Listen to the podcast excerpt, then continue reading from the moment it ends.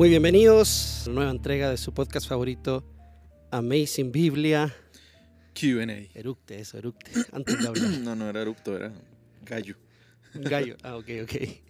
Sorrete, ¿cómo estás? Maestre, muy bien, gracias al Señor, como siempre.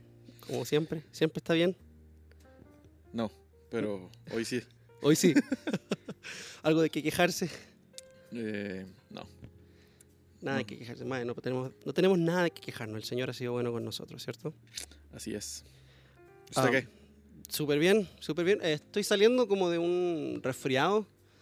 Usted sabe cómo es, cuando ya uno tiene familia, se resfría uno y es un efecto dominó, ¿cierto? Empiezan a caer todos, caen de a uno, así como mosquitas. Entonces el primero en caer fue mi hijo y es, es chistoso porque mi hijo, mi hijo cada vez que se enferma, él sabe que es una oportunidad para él para ver tele, Muy bien. para ver mucha tele. Muy bien. Entonces, entonces se enferma, le da fiebre. Dice, Tata, can I watch? Me, me dice cualquier show, no sé cómo. ¿Cuál fue el que.? VeggieTales. No, VeggieTales no le gusta. ¿En serio? No, es- ¿a quién le gusta VeggieTales, honestamente? Ah, yo, yo pensé que sí. O sea, las canciones. O sea, sí, las canciones le gustan, pero como que los episodios no tanto. Me dice, can I watch. ah, ¿Cómo se llama este trencito? Este tren en inglés. Thomas. Thomas. Can I watch Thomas? O Can I watch Daniel Tiger? Daniel Tiger, Daniel el Tigre. Eh, Cars y todas esas cosas. Pero entonces ahí se aprovecha Bien. de, de esas circunstancias, ¿cierto? Ve mucha tele, su hijo. No, no, no ve mucha tele. Que también no hay mucho en qué escoger. Sí, sí, sí, sí. Entonces, Bueno, hay un show. Ah, hay un show. cuente, cuente. no, no, él está, él está. Comencemos hablando acerca de las preguntas que nos enviaron al correo electrónico amazingbiblia.gmail.com o al Instagram, que es amazingbiblia, arroba amazing.biblia. Arroba amazing.biblia. Sí, sí, sí. Pero, pero, pero, antes de saludar, antes de comenzar a, a responder las preguntas, quiero que saludemos a nuestro auspiciador.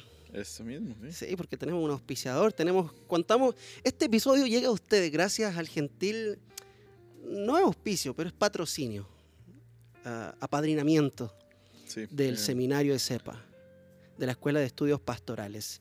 CEPA, formando líderes conforme al corazón de Dios, nos ha facilitado sus instalaciones para poder venir aquí a grabar semana a semana. Eh, la gente muy, muy buena onda, la verdad. El, Muy buena onda. el director de CEPA, Andrew Albert, un, un hermano en la fe muy, muy simpático, muy dispuesto a servir. Y CEPA ofrece una variedad de, de, mm, certificados, de diplomados y de estudios eh, teológicos. Así que si usted está buscando dónde eh, prepararse teológicamente para el ministerio, dónde estudiar la Biblia, creo que CEPA tiene uno de los mejores profesores de historia de la iglesia aquí en, Mm. en Costa Rica, pienso yo. Creo que sí. Creo que sí. Estoy totalmente de acuerdo. Yo, sí- yo no tengo duda. Sí. La profesora Daisy Hernández es ah, una... Ella es catedrática de la UCR. Sí, En historia, ¿no? sí, Mm. sí. Ah, Sí, pero, o sea, esa señora es, Uf, es el libro de Justo González caminando. sí, y más, y, Y mucho más, más, y mucho más. Solo porque Justo González es, la, es, la- es el libro que utilizamos. Ajá, ajá, ajá. Pero usted la pregunta que usted le haga, ella no necesita apuntes, ella conoce Mm. la historia y la conoce bien y conoce su relación, la relación entre ciertos eventos. Eh, es muy lindo estar en las clases de historia de, de la iglesia con la profesora Daisy Hernández. Entonces, ¿dónde pueden encontrar el CEPA? Lo pueden encontrar en www.cepa.org, es CEPA así mismo, E esepa.org, o al teléfono de WhatsApp más 506 7178 5818. Voy a repetir el número de teléfono WhatsApp más 506 7178 5818. Sepa, formando siervos conforme al corazón de Dios. Y habiendo saludado a nuestro querido auspiciador, Muchas gracias. Muchas gracias. Vamos a las preguntas que nos han llegado esta semana, porque nos llegaron varias preguntas. Muy bien, vamos con la primera. Primera pregunta. Primera pregunta es de, bueno, ahí como aparece, Emi Paola, Emi Paola. La mandó por Instagram. Instagram. ajá. Ok. Sí. Dice, ah, tengo muchas dudas sobre el libre albedrío. Ok. ¿Tenemos o no? Por favor, ayuda. ¿Tenemos libre albedrío? Está desesperada. Estás desesperada por saber si tenemos libre albedrío. ¿Somos realmente libres? ¿Somos el producto de una conspiración cósmica de Dios? Ah, yo creo que la persona que, que podría responder esta pregunta mejor que yo es usted. ¿Yo? Sí. Am, yo creo que sí, somos libres, Ujú, ¿ok? porque no creo que haya ninguna fuerza externa ujú, a nosotros ah, ejerciendo alguna manipulación o alguna como coaccionándonos para que eh, no sé vivamos de cierta manera. Entonces yo creo que nuestra voluntad sí es libre pero ese libre hay que escribirlo ahí como eh, en cursiva y Eh, Y en- air quotes, ajá, porque comillas. entre comillas, porque ah, creo que tenemos libertad para poder decidir, pero esa decisión o esa voluntad está hasta cierto punto condicionada por nuestra naturaleza, Ok. ¿ok? por la naturaleza. No es algo que está externo a nosotros, sino es algo eh, que está dentro de nosotros. Ujú, Entonces, eh, somos totalmente libres, sí, pero dentro de, de- de los límites de, de- en la naturaleza en la cual nos encontramos. Por ejemplo, eh, la naturaleza en la cual toda la humanidad se encuentra, ah, o nace por lo menos, es una naturaleza caída, como producto del primer pecado de Adán, o el, o el pecado de Adán, y producto del, del pecado original. Todos nacemos con culpa y todos nacemos eh, caídos. Eso significa de que yo puedo tomar decisiones, pero todas esas decisiones que yo voy a tomar van a estar permeadas o van a estar inclinadas hacia el, el mal, hacia el pecado. ¿ok? Independientemente si va a ser una buena obra o no, esa buena obra no va a ser en su totalidad buena obra. ¿Por qué? Porque va a tener cierta mancha de, de pecado. Entonces yo puedo actuar libremente, sí, pero conforme a mi naturaleza. Y cualquier persona que no haya puesto su fe en Jesucristo, que no haya sido regenerado por, por el poder del Espíritu Santo, eh, esa naturaleza siempre va a estar inclinada al pecado. Ah, una vez que usted crea en Jesús, eh, como digo, por el poder del Espíritu, esa naturaleza, usted nace de nuevo. Ah, Recibe una nueva naturaleza. ajá, un nuevo corazón y ese corazón pues ah. Igual por la gracia de Dios usted puede decidir no pecar. Ok. ¿Y qué sustenta su pensamiento? Porque usted me acaba de dar una explicación muy bonita y todo, pero, pero ¿cómo podemos sustentar ese... Bíblicamente. Bíblicamente sí, porque digamos, usted me, me acaba de dar una explicación súper linda, yo le creo y todo, Ujú, ¿ok? Pero ¿qué dice la Biblia al respecto? Ah, creo que desde el inicio, Génesis 6, Ujú, eh, cuando habla acerca de la maldad del hombre, Sí, habla acerca de, podemos ir a leerlo, busque- yo lo voy a buscar. Ajá. Siga hablando. eh, que dice, así como parafrasear, de que desde, desde muy, muy temprana en la edad de las personas, su, todos los pensamientos eran siempre inclinados al mal, Sí. o estaban dados a siempre pensar el mal. Génesis capítulo 6, versículo 5, versión Reina Valera dice, y vio Jehová que la maldad de los hombres era mucha en la tierra, Mm. y que todo designio de los pensamientos del corazón de ellos era de continuo solamente al mal. Ujú. ¿Ok? Eh, creo que Salmo 51 también, Ujú, cuando eh, el rey David está lamentándose por el pecado que cometió, se da cuenta de que desde que nace, desde que fue concebido, Ujú. fue concebido en pecado. Entonces creo que es otro, otro versículo que Dice, he apoya. aquí en maldad he sido formado y en pecado me concibió mi madre. Ah, Salmo 51, 5 también. Entonces, eh, pues sí, ya, ya son dos por lo menos versículos que nos muestran eh, esa condición caída en la cual nosotros nacemos y estamos inclinados desde, desde que somos pequeños. Creo que otra es Romanos, cuando está hablando acerca de que por una persona entró la muerte y, y el pecado al mundo. Romanos 5, si no me equivoco, hablando acerca de ese primer Adán. Adán y Cristo. Por tanto, como el pecado entró en el mundo por un hombre, capítulo 5, versículo 12, y por el pecado la muerte, así la muerte pasó a todos los hombres, por cuanto todos pecaron. Pues antes de la ley había pecado en el mundo, pero donde no hay ley, no se culpa de pecado. Ujú. Sí, Entonces, uy, uy. Ah, sí, no es, no es sino hasta que se nos da eh, o se nos, se nos hace ese cambio de corazón, Ujú. ese cambio de naturaleza, que nosotros podemos empezar a, a glorificar a Dios, Ujú. eh, A obedecerle. a obedecerle sí, y a glorificarlo. sí. Ok.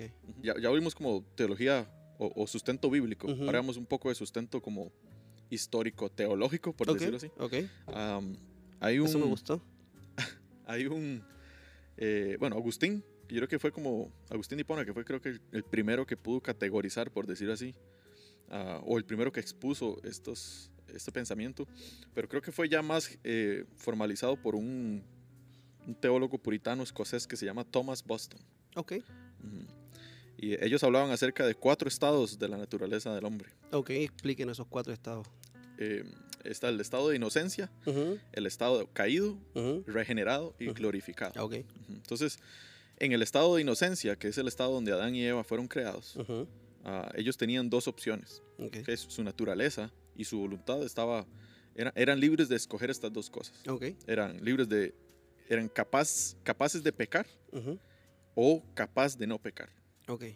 O sea, ellos podrían haberle dicho a la serpiente, no, vaya jalado de aquí. Correcto. Dios nos dijo esto. Correcto. Ok, Tenían esa, esa posibilidad. ok. Ok, una vez que ellos cometieron el pecado, ujú, Ah, como digo, eh, el, el pecado entró al mundo y la muerte entró al mundo y ya eh, debido al, al pecado original todos, porque Adán era nuestro representante allá, todos Ujú. pecamos en Adán, ujú, eh, la naturaleza a la cual nosotros venimos a este mundo es caída, por ende no somos capaces de no pecar. Bien afectada. Ajá, ujú, Ok, ok, No somos capaces de no pecar. ok. ok. Ah, una vez que nosotros hemos sido regenerados por el Espíritu Santo, que esa es la tercera naturaleza, somos capaces de no pecar. Ok, ¿ok? Volvemos como al estado de inocencia, por decirlo así, ah, donde por la gracia del Espíritu Santo Él nos capacita para que nosotros podamos eh, decidir amar a Dios y obedecerle a Él. Y el último es el glorificado, que es no somos capaces de pecar en lo absoluto, que es cuando estemos pues, cara a cara con el Señor y, y ya no va a haber pecado, ya no va a haber llanto, ya no va a haber dolor. Y, ajá, esos son entonces, sí, como, como digo, como la, eh, eh, los teólogos históricamente han visto esta, que, es- digamos, que estas verdades son ah, traídas de la escritura, ah, como han visto, digamos, la naturaleza expuesta eh, Ok. de los hombres. No sé, sí. Yo creo que es algo que podemos ver en toda la naturaleza en general, de que no existe una libertad absoluta en ningún aspecto, ¿cierto? Mm, Ni siquiera la naturaleza. O sea, un árbol de manzana no tiene la libertad de dar naranjas. mm, sí. Ujú, ¿ok? Un león no tiene la, la libertad de alimentarse de plantas. Mm. Ah, todo funciona de acuerdo a su propia naturaleza. ¿ok? El agua no tiene la capacidad de, de, de armar figuras, ¿cierto? Sí, Eh, sí. cada, cada, cada aspecto de la naturaleza tiene, de la naturaleza tiene su propia naturaleza. Am, usando el término naturaleza en diferentes formas, ¿cierto?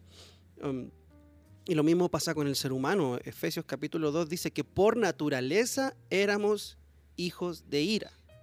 Que capítulo 2, versículo 3 dice que vivíamos en otro tiempo en los deseos de nuestra carne, haciendo la voluntad de la carne y de los pensamientos, y por naturaleza éramos enemigos de Dios. Ujú, ¿ok? O sea, ese es nuestro estado natural al cual venimos a la tierra y libremente escogemos esa hostilidad hacia Dios, pero que es parte de nuestra naturaleza.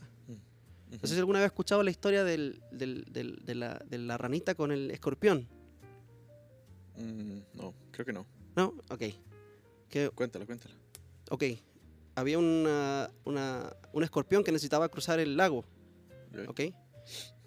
Entonces se encuentra con una rana. Es un chiste esa hora. Parece un chiste, sí. No, no, pero es una historia, es como una moraleja, es como una, una parábola.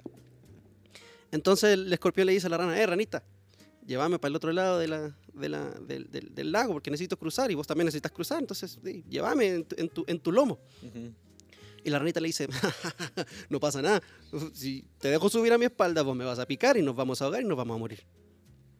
¿Ok? Dice, pero ¿cómo te voy a, cómo te voy a, a picar si de eso depende mi vida? Yo también necesito cruzar al otro lado del lago. que, que- que vos me vas a picar, o sea, yo veo ahí tu, tu, tu, tu, tu, tu, tu cola, Aguijón.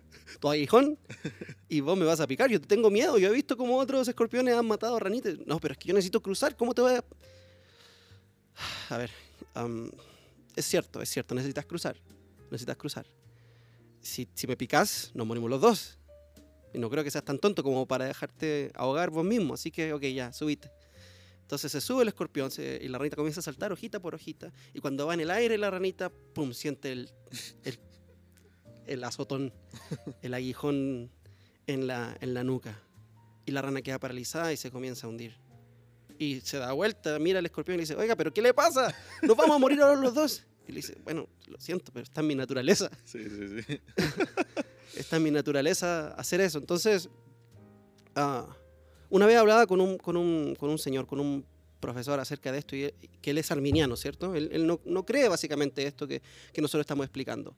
Y él decía, ¿cómo el hombre va a dejarse perder si ve la oportunidad de ser salvo por gracia en Cristo? ah, y no va a poner su fe por la necesidad de ser salvo. Y, y- y yo le trataba de responder, bueno, es que el hombre odia a Dios. En el infierno no hay ningún arrepentido. Mm, En el infierno no hay, ninguna, no hay ningún arrepentido. No hay nadie que diga, quisiera salir de aquí para ir a adorar a Dios. Mm. Todos los que están en el infierno preferirían estar en el infierno, sí, sufriendo, antes que ir y doblar su rodilla delante de Dios. Voluntariamente. Porque la naturaleza humana es pecaminosa, es hostil.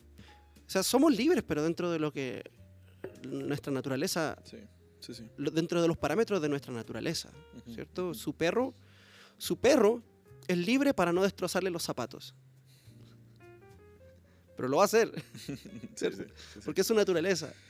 Hay más pasajes que podríamos abordar con respecto, respecto a este tema, ¿cierto? Me encanta la, la- la escena del Valle de los Huesos Secos y Dios dice que este es Israel, el pueblo de Dios, que son huesos secos. Y por medio de la palabra de Dios, los huesos secos reciben vida y se convierten en un ejército, pero sin la palabra de Dios, un pueblo que está muerto sigue estando Sí. muerto y estábamos muertos en nuestros delitos y pecados. Nosotros éramos huesos secos Mm, y por la palabra de Dios recibimos vida para responder al Evangelio y obedecer y, y- y- y- rechazar el pecado sí. y vivir en santidad. Muy Sí, bien, excelente. Muchas gracias por esa pregunta. Am, ¿a, a quién le tenemos que dar gracias, Zorro? Ah, Emi Paola. Ok, Emi Paola. Espero que te haya servido la respuesta, la verdad. Ánimo y te invitamos a que compartas este episodio una vez que escuches esta respuesta. Sigamos con la siguiente pregunta, por favor. Dice así. Esta es de Aileen Carrera. Aileen Carrera, ¿qué dice la pregunta? Dice, ¿se puede, o bueno, voy a, voy a- a- a tra- a tra- a interpretarla. Ok, ¿Puede un divorciado volver a casarse? Si se puede, entonces, ¿bajo qué circunstancias? Básicamente, segundas nupcias segundas nupcias. de un divorciado. Ok. Ok, dele usted. Ok. Yo, yo creo que sí. Hay, hay circunstancias en donde el creyente puede volver a casarse. ¿Ok? Hay tres circunstancias en donde se puede... eh, ¿Tres? Tres. En donde, en mi opinión, se puede... ah, una persona se puede volver a casar. La primera es la más obvia, bajo, bajo el enviudaje. Mm, Ah, ¿El enviudaje se dice? ¿El enviudamiento? ¿La enviudación? Am, Enviudancia. enviudancia. Sí, si usted se queda viudo, eh, usted se, se- se Sí, murió sí. su pareja, su esposo. Sí, sí, primera, primera Corintios 7 Ujú. habla sobre eso. Ok, usted puede volverse a casar. Ok, Nada, nada la obliga a usted a tener que quedarse célibe por el resto de su vida si su cónyuge se, se murió. Mm, ¿ok? Segundo es actos de inmoralidad sexual no arrepentidos. ¿ok? Actos de inmoralidad sexual no arrepentidos. Jesús enseñó esto en el Sermón del Monte, cuando habla acerca de que si tú, si tú codicias a una mujer en tu corazón, ya adulteraste con ella en tu corazón.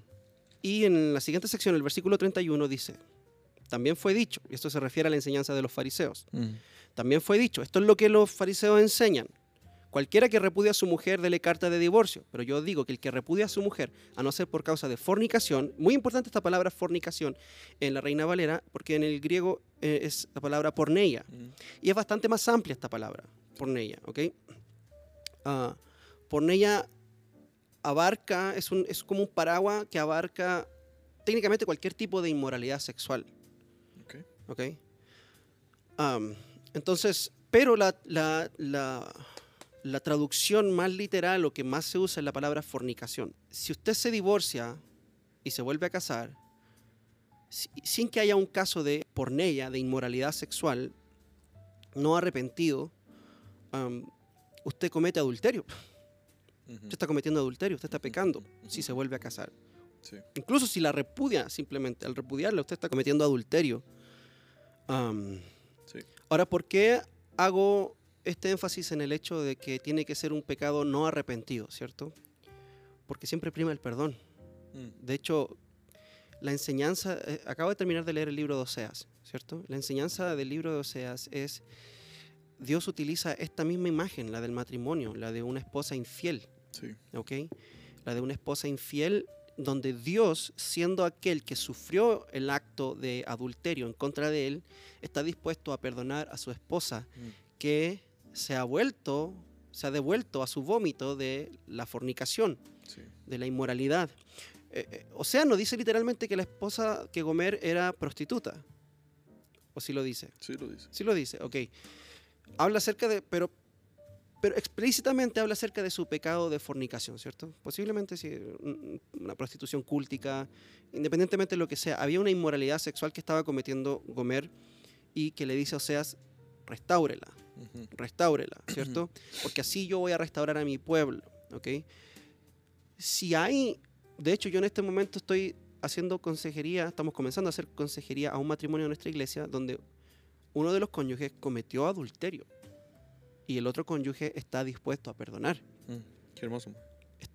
Es, maravilloso, Mm. ¿cierto? Pero ahora se está, se está dando este, este proceso hermoso de perdón, en donde el cónyuge que fue engañado está dispuesto a perdonar Mm. al que le engañó.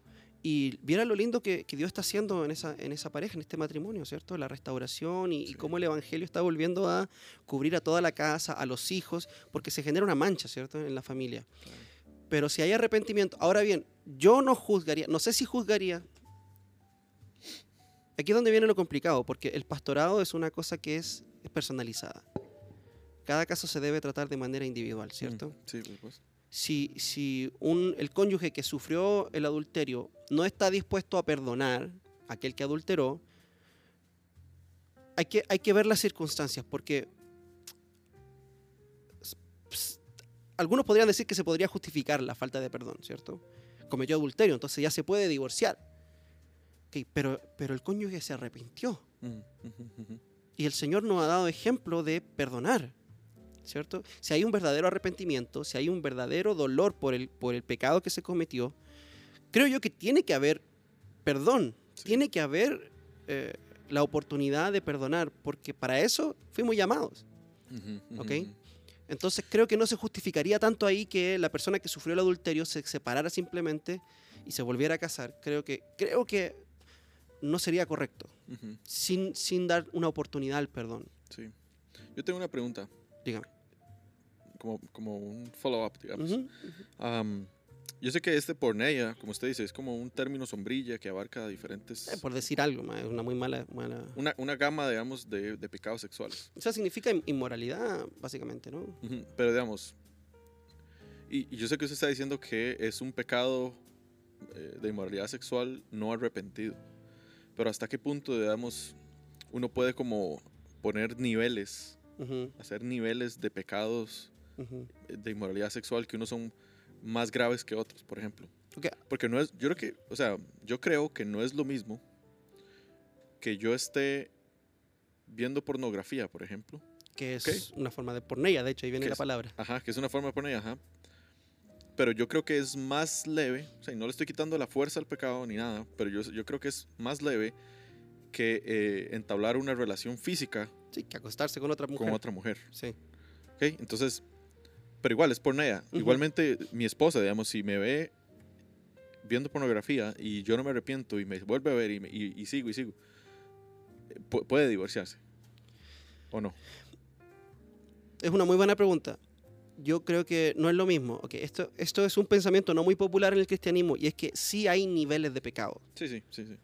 Es muy normal escuchar entre los cristianos que todos los pecados son iguales. No es cierto, no todos los pecados son iguales. Por algo habían diferentes tipos de sacrificios para diferentes tipos de Sí. pecados. Habían algunos pecados que meditaban un tipo de sacrificio y otros que meditaban un sacrificio más grande. Porque hay pecados que son Más ofensivos. más ofensivos que otros. Por algo existe el pecado de muerte. Y eso, ahí ya solamente eso nos indica que hay algunos pecados que son más graves que otros. Hay pecados de muerte. eh, em, ahí está el pecado de muerte, que es la blasfemia contra el Espíritu Santo, y hay otros pecados que son de muerte, que dice el apóstol Juan, en la primera carta de Juan. Sí. Em, y ver pornografía no es lo mismo que acostarse con otra mujer o con otro hombre. ¿ok? Sí es adulterio en el corazón y delante de Dios es pecado que amerita nuestro juicio, ¿cierto? Ujú. pero el lecho matrimonial no ha sido um, Manchado. manchado, mancillado. Su Mm. corazón ha sido mancillada. Su mente ha sido mancillada. Su relación con su esposa, su intimidad con su esposa, de alguna forma ha sido mancillada. Pero su cuerpo, eh, usted no, no- no se ha unido a, a- a un- a otra persona, a una sola carne, con otra persona, como Sí. dice Pablo en Primera de Corintios, ¿cierto? Cuando habla acerca de aquellos que tienen relaciones con las, con las prostitutas. Am, entonces, sí creo que tiene que haber confesión de parte de aquel que está consumiendo pornografía y tiene que haber una, un compromiso serio de trabajar en eso, de, Claro. de tener- tomar consejería, de, de si necesita alguna aplicación que le bloquee ciertas páginas, ¿cierto? O límite límite para no estar solo si trabaja. Por ejemplo, yo trabajo solo en mi oficina, a veces hasta tarde, Mm. ¿cierto? Y el diablo es puerco, mae. Tengo que, ser- tengo que tener mucho cuidado. Sí, sí, Tengo que tener mucho cuidado con eso. Entonces, eh, yo tengo que ser sabio con eso y irme a acostar temprano. eh, ser, ser cuidadoso, ser Mm. cuidadoso, ¿cierto? Eh, cualquier, todos sabemos qué es lo que nos gatilla el, el deseo, el hambre por el pecado. Sí, sí, sí. Eh, entonces, en ese sentido, yo no, yo no creo que el consumo de pornografía sea un motivo para, para separarse. Sí es un acto de porneia, ¿cierto? Mm. pero no es un acto de porneia a ese que, que amerite un divorcio. Mm. Sí. Ahora, eso me lleva al segundo, al, al o al tercer caso, en donde es permitido un, eh, un divorcio y un eh, rematrimonio, que es el abandono de las responsabilidades. Ok. ¿ok? Y esto aparece en Éxodo capítulo 21. Ok. Ok, en Éxodo capítulo 21 el Señor da una ley con respecto de, con respecto principalmente de los esclavos, pero eh, también habla a, los, a las esposas. En el versículo 10, si tomare para él otra mujer, no disminuirá su alimento, ni su vestido, ni el deber conyugal. Y si alguna de estas tres cosas hiciere, ella saldrá de gracia sin dinero. Entonces, acá está hablando específicamente cuando alguien toma o compra a una esposa, básicamente, ¿cierto? En la ley. Esta persona que adquirió a esta esposa tiene que cumplir con ciertos deberes conyugales. Y esos deberes conyugales son el alimento, el vestido y el deber conyugal, que aquí creo que se refiere al amor, Ok. propiamente tal, al, al- al afecto, Ujú, ujú. ¿ok? A, a la intimidad. La intimidad es un deber conyugal. Sí. ¿ok? Y si ninguna de estas tres cosas hiciere, ella saldrá de gracia sin dinero. Puede irse, puede ser redimida, puede volver donde su padre, ¿ok? No la puede volver a tomar. porque la menospreció, no cumplió con sus deberes conyugales. Digamos que por causa de... Ahora, ojo, esto es una opinión mía. ¿Ok? Esto es... es- A ver, ¿cómo lo, ¿cómo lo puedo plantear? Esto no es flexible, pero este es el entendimiento al cual yo he llegado, producto de mi estudio. Y es lo que yo a buena conciencia puedo practicar hasta ahora. No sé si me explico. Sí. Ok. Si hay algún hombre que está faltando a sus deberes conyugales, como el de responder financieramente, ¿cierto? El de proteger, aquí habla acerca del alimento, el vestido, que es protección. ¿cierto? Y afecto, tratar con afecto y con cuidado a su esposa. Si el hombre está generando un ambiente que, es, que no es eh, protector en su casa, creo que hay ciertas circunstancias en donde la mujer puede decir, sabes que yo no puedo, no puedo ser tu esposa, Mm. porque mi vida acá corre peligro, me voy a morir de hambre, me voy a morir de frío Sí. y me estoy muriendo de soledad. ¿cierto? Mm. Mi vida corre peligro aquí contigo. Entonces, lo siento, pero no puedo seguir siendo tu esposa. Mm. Sí. ¿Ok? Am, ahora, traduzcamos esto a, a, a- a nuestro contexto, ¿cierto? No todos los casos son iguales. Vuelvo a repetir. El pastorado tiene que ser un trabajo personalizado. Sí. Cada caso debe ser visto Sí, no es blanco y negro. de manera individual. ¿Ok? Yo he visto matrimonios que donde uno de los cónyuges ha abusado verbalmente o físicamente de, del otro cónyuge y ha habido verdadero arrepentimiento y no ha vuelto a pasar nunca más. ¿Cierto? Y he visto patrones donde uno de los cónyuges es violento con su cónyuge y con los hijos. Al punto de que hay peligro dentro de esa casa. Claro. ¿Ok? No le puedo decir a la mujer o al hombre que sufre violencia, divórcese ya. Pero sí le puedo decir, miren, ¿por qué no se toman un tiempo y se separan por un periodo de tiempo y trabajan juntos y busquen la reconciliación? Siempre vamos a buscar la reconciliación y la sanidad y la restauración de esas personas. Ujú, ujú. ¿ok? Ahora, es muy complicado porque se han exacerbado últimamente los números de, de- de casos de hombres que han asesinado a sus esposas, ¿cierto? Y no queremos llegar a ese punto. Sí. ¿ok? Si vemos, ten- nosotros tenemos que ser los primeros en acusar casos de abuso, Sí. pero también queremos buscar la reconciliación. No, es, no creo yo que sea cierto que el hombre que abusó o la mujer que abusó una vez de su esposa o su esposo siempre lo va a hacer. Yo no creo que eso sea una realidad. Mm, ujú, Ok. ujú, ujú. Eh, al mundo le gusta creer eso porque el mundo es pragmático. Que si te pegó una vez, te va a volver a pegar otra vez. Sí, sí, sí. Puede ser, pero no necesariamente. Ujú. Sí, sí. El Señor puede redimir esa. esa- Sí, sí, y uno no, uno no sabe las circunstancias en las cuales se dio esa violencia. La no, no voy a decir que es culpa de la mujer, ¿ok? Pero hay mujeres que han abusado de hombres de otra forma, ¿cierto? Han abusado prohibiéndole ver a sus hijos, extrayendo hasta el último peso que tienen, ¿cierto? Sí. Y eso es algo abusivo también. Y yo creo que el hombre que sabe que tiene la ventaja física, en algún momento va a abusar de su fuerza porque se ve que está siendo abusado, Sí. porque la ley está en contra de él.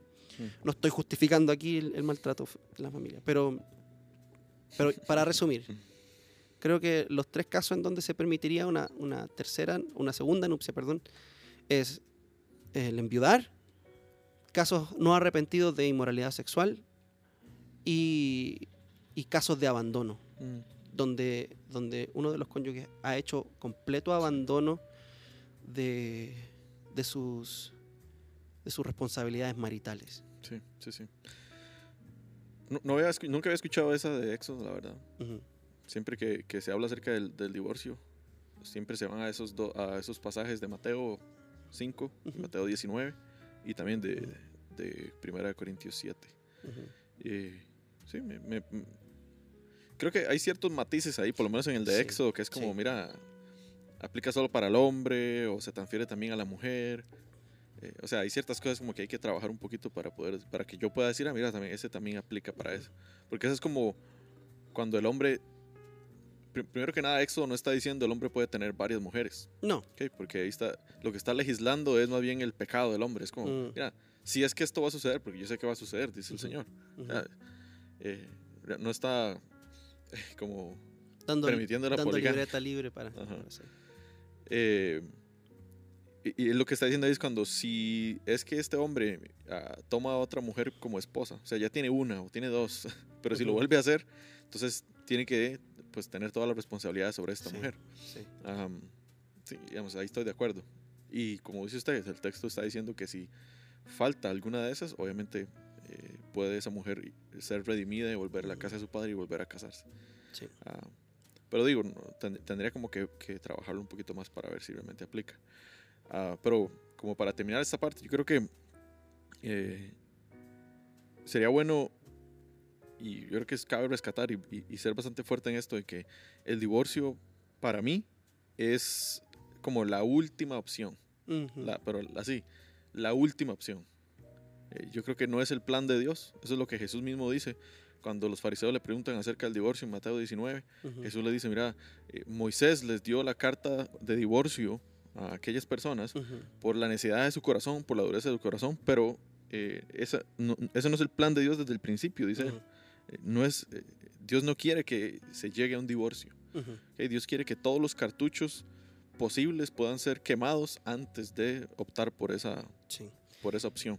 Y, ah, o sea, no, no es la forma más rápida que existe, digamos, para, para poder solucionar problemas maritales. No. Eh, Y, si, y si usted sufrió un divorcio, si usted se divorció, se divorció en pecado y encontró al Señor, déjeme decirle, el Señor nos encuentra donde estamos. Sí. Y hay esperanza para usted.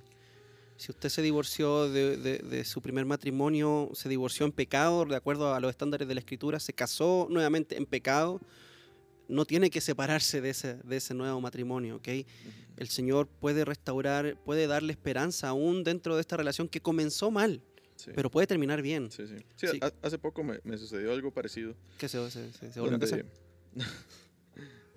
no, donde eh, una persona me pidió ser, eh, no testigo, pero decir unas palabras Ujú. En, en una ceremonia de un matrimonio, de una segunda nupcia, Ok, después de divorciarse. ok. Y esta persona se había divorciado, y, pero realmente por ninguna de las opciones que, o de las eh, Posibilidades. posibilidades que acabamos de, ajá, que acabamos de hablar. Y yo le comenté, mira, yo no, no puedo realmente ser testigo o puedo asistir, ¿ok? Porque yo ah, amo a esa persona con todo mi corazón y, Ujú. y- y estoy ahí para esa persona, pero realmente yo no puedo pararme ahí al frente y públicamente decir yo doy el visto bueno a esto Ujú. que está sucediendo aquí. No porque tal vez esa segunda nupcia esté mal hecha, eh, está mal hecha, pero está mal hecha primero porque El divorcio, el fue- divorcio fue, un divorcio como Mal arbitrario, digamos. Entonces, am, eh, sí, fue, fue un proceso bastante eh, bonito que tuve con esa persona porque ¿Te recibió las palabras? sí, sí, sí, totalmente. O sea, pude hasta explicarle el, el evangelio, digamos, de una forma... Eso. eh, creo que nunca explicaba el evangelio con tanto detenimiento y con tanta... como... tan personalizado como lo, hice, como lo hice esa vez, la Qué verdad. bonito. Me dice esa persona, me dice, Kevin, ¿por qué, por qué no enseñan eso en las iglesias? Wow. me dolió tanto en el corazón cuando, cuando escuché eso. Y yo, ¿Y esta sí, persona es cristiana? No. No, ok. pero sí he asistido a, a ciertas iglesias. Ok. eh, y me dijo, o sea, ¿por qué la gente, o sea, usted me está diciendo esto, o sea, que necesitamos un, un salvador y todo, el evangelio. Me dice, ¿por qué la gente no enseña eso? O sea, eso es lo que debería la iglesia enseñar. Ujú. Y yo, sí, sí, sí. O sea, tiene toda la razón. Y venga a nuestra iglesia y, y ahí, y ahí, y ahí a escuchar eso. Pero, pero sí, es solamente como... No, está súper lindo porque el matrimonio es algo serio que el Señor creó y lo creó bajo ciertos estándares. No lo echemos a perder con nuestras propias ideas, ¿cierto? Eh, y, y para evitar esto, escoja bien con quién se casa, pues. Sí, sí, sí. O sea, No, si usted quiere evitar un matrimonio fracasado o llegar a estas circunstancias, escoja bien con quién se va a casar. Conozca a la persona. ¿Cómo me va a decir que, que no sabía con quién se estaba casando? Cada uno sabe con quién se está casando. Para eso es el periodo de conocerse, el periodo del cortejo, la amistad, ¿cierto? Eh, no se ponga de novio antes de tiempo. Sí, Sea amigo de la persona con la que, que le gusta, ¿ok? Eh, tómese un tiempo para, para que usted lo conozca, sus padres lo conozcan, su familia lo conozca, para que haya... Porque usted va a estar ciego o ciega. Si siente cosas lindas por esa persona, usted no va a poder ver lo malo, pero invite a sus mejores amigos, a sus padres, hágalos parte de esa relación y que ellos le ayuden a juzgar, ¿cierto? correcto. Sí. Ah, ahora al final usted va a tomar la decisión, pero, pero seamos sabios, seamos sabios, no tomemos decisiones así a la, a la rápida Sí, a la ligera. que no honren al Señor. Así es. Que partiendo por el hecho de que los cristianos no deberían casarse con personas que, que no son cristianas Mm. también. Pero bueno, en Instagram ahí tengo un post acerca de este tema. Eh, segundas nupcias, divorcio y segundas nupcias. Lo pueden encontrar ahí. Es un post con una imagen y unos versículos bíblicos donde explico básicamente esto. Muy bien. Siguiente pregunta, por Siguiente favor. pregunta. Nicole Calvo Nicole Calvo. pregunta sobre, ¿podrían hablar acerca del pecado de la conmiseración y orgullo? Y pide ejemplos de la Biblia. Y creo que expande un poquito más, dice. Creo que siempre se habla del pecado del orgullo, pero nunca del pecado de la conmiseración. ¿Podrían explicar qué es la conmiseración? ¿Hay ejemplos en la Biblia que nos ayuden a explicarlo y entenderlo? ¿Y cómo se puede salir de ese pecado? Ok. La conmiseración es como self-pity, como el autolástima. Sí. Como pobrecito de mí, soy un pobre gusanito. Nadie me quiere, todos me odian. Le corto la cabeza. ¿Conoces esa canción? Sí, sí. Le, le saco lo de adentro y. Qué asco. Qué rico gusanito. Ah, zorro, creo que usted está preparado para esta pregunta. ¿eh? Ah, sí, esa, esa, la conmiseración o la autocompasión, Ujú. yo creo que como para las personas que no saben, como yo, que era la conmiseración, Ujú. es como eh, ante algún sufrimiento o ante alguna no sé, desgracia o algún mal momento que esté pasando, es sentir, como usted mismo lo dijo, lástima hacia nosotros mismos. Eh, Así, así de simple. Creo que realmente muchas pueden ser las raíces de, de una práctica como esa. Creo que eso es como un fruto de algo que tal vez está más, más profundo en el corazón. Como digo, muchas pueden ser las raíces y tendríamos como que hablar directamente con Nicole Calvo para saber como, mira, ¿por qué es que está produciendo en usted X cosa la, la conmiseración? Pero yo creo que hay, hay ciertas ah, que pueden ser más obvias, ciertas raíces. Am, pero creo que lo- la principal raíz de la conmiseración es que no confiamos plenamente en el sacrificio o en la misericordia y en la compasión que Jesucristo nos mostró a nosotros en la, en la cruz. Y que necesitamos agregar más compasión hacia a nosotros mismos. Interesante. Am, entonces, es, es, es como... am, o sea, tal vez ese no sea el principal, pero al, a, al- al fin, a fin de cuentas, en última instancia, esa, esa va a ser como el... eh, donde, donde va a ir el punto. Mira, yo estoy agregando lástima a mí mismo y estoy diciendo, mira, pobrecito yo, como si la compasión y el amor, la misericordia eh, que, te- que- que el Señor mostró en la cruz para mí no fuera suficiente. Ahí Ok. yo debería como de agarrarme y decir, mira, todo lo que yo necesito está en la cruz. Ujú. y, en- y- y lo que necesito en este momento es, es compasión. Puedo encontrar compasión ahí. Eh, Ujú. Porque el mayor sufrimiento que yo voy a, a recibir, que una persona va a recibir, que es el ser apartado del Señor para siempre y que el juicio sea puesto sobre nosotros, ese es el mayor sufrimiento que alguien puede tener. Y de ese sufrimiento ya hemos sido liberados. Sí, yo nunca voy a experimentar ese sufrimiento. Ajá. Que para mí es el sufrimiento peor que cualquier persona puede, puede pasar. Ujú. ok. Creo que en, en última instancia esa es una de las raíces o, o- o la raíz máxima, por decir así. Am, no ver esa compasión como suficiente y por eso tengo que yo agregarme de forma egoísta eh, lástima y, y compasión. Entonces, pero otra de las raíces que tal vez puede, puede estar produciendo esta, esta práctica es también como un falso entendimiento o un entendimiento malo del sufrimiento. Y, y de cómo el Señor digamos, usa el sufrimiento muchas veces para, como dice Pedro, para pulir nuestra fe, Ujú. ah, para que nuestra fe sea Purificada. purificada, ajá, y también, pues en última instancia, para glorificar su nombre por medio Ajá. de nuestro sufrimiento. Ah, y que nosotros no sufrimos sin, sin ningún sentido, Ajá. sin ninguna esperanza. Sí, Nuestro sufrimiento no es desperdiciado. Ujú, ujú. Ok. Y, como digo, raíces pueden haber muchas, puede ser como la envidia tal vez. Como mira, ¿por qué a Gonzalo, por qué a Gonzalo le, le- le- le dieron este carro, le regalaron este carro y por qué a mí no? Mira, pobrecito yo, yo necesito esto. Ajá.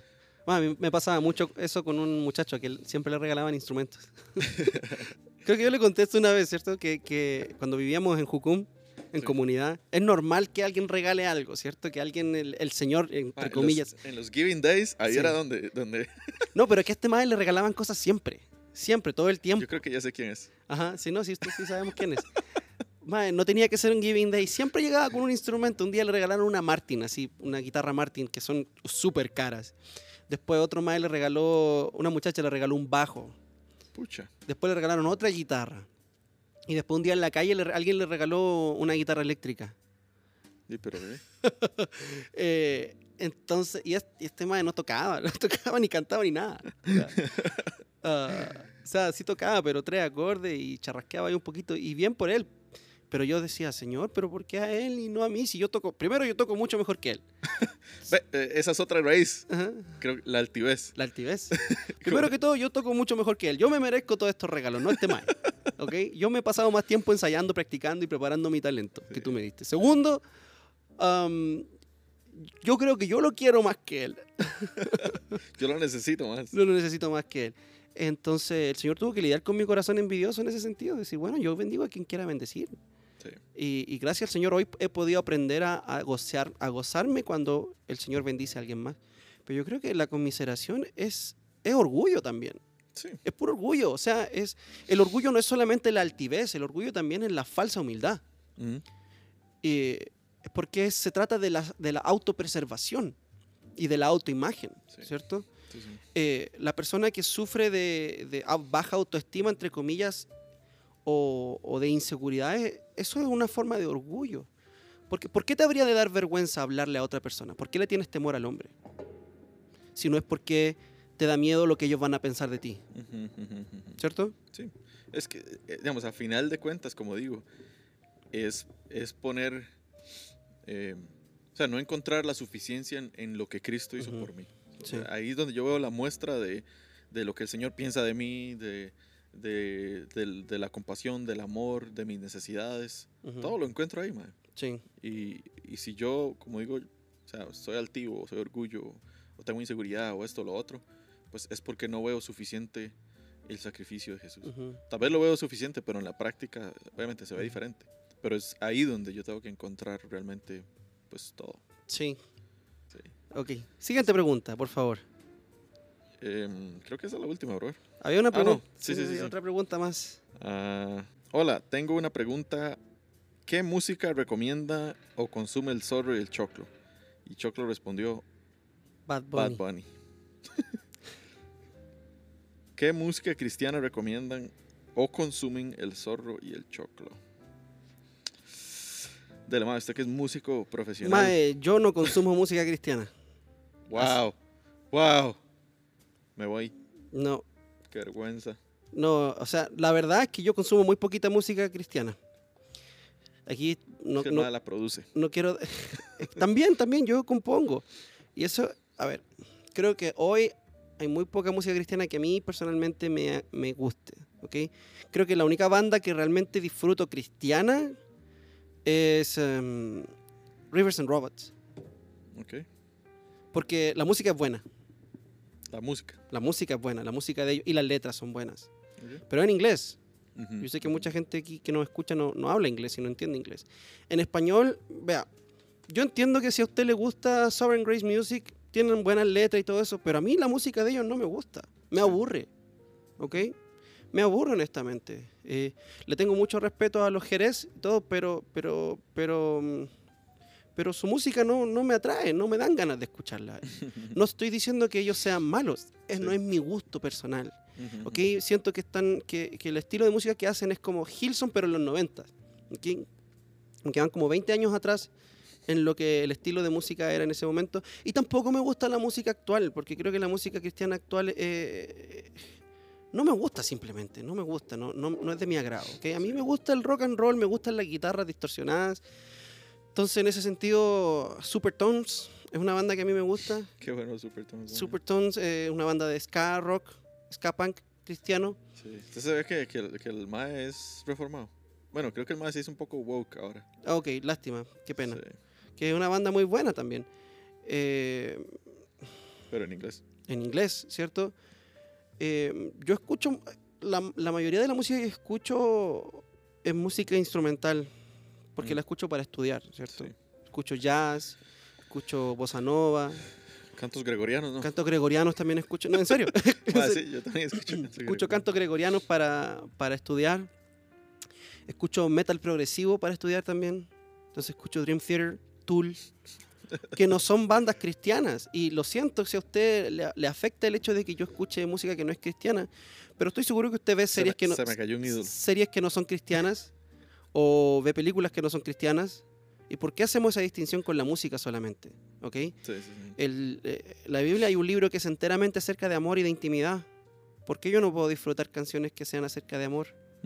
Eh, o- siempre y cuando guardando las proporciones, ¿cierto? Que sean de amor, no que sean de, de hasta que choque el hueso. Um, entonces, Hasta que choque el hueso. A mí me gusta Pablo Herrera, por ejemplo, que es un cantante chileno de música romántica. Sus letras son muy bonitas, son muy románticas, son muy sencillas, son muy...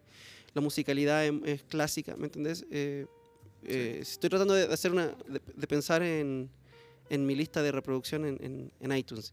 Me gusta Erika Badu, me gusta el soul.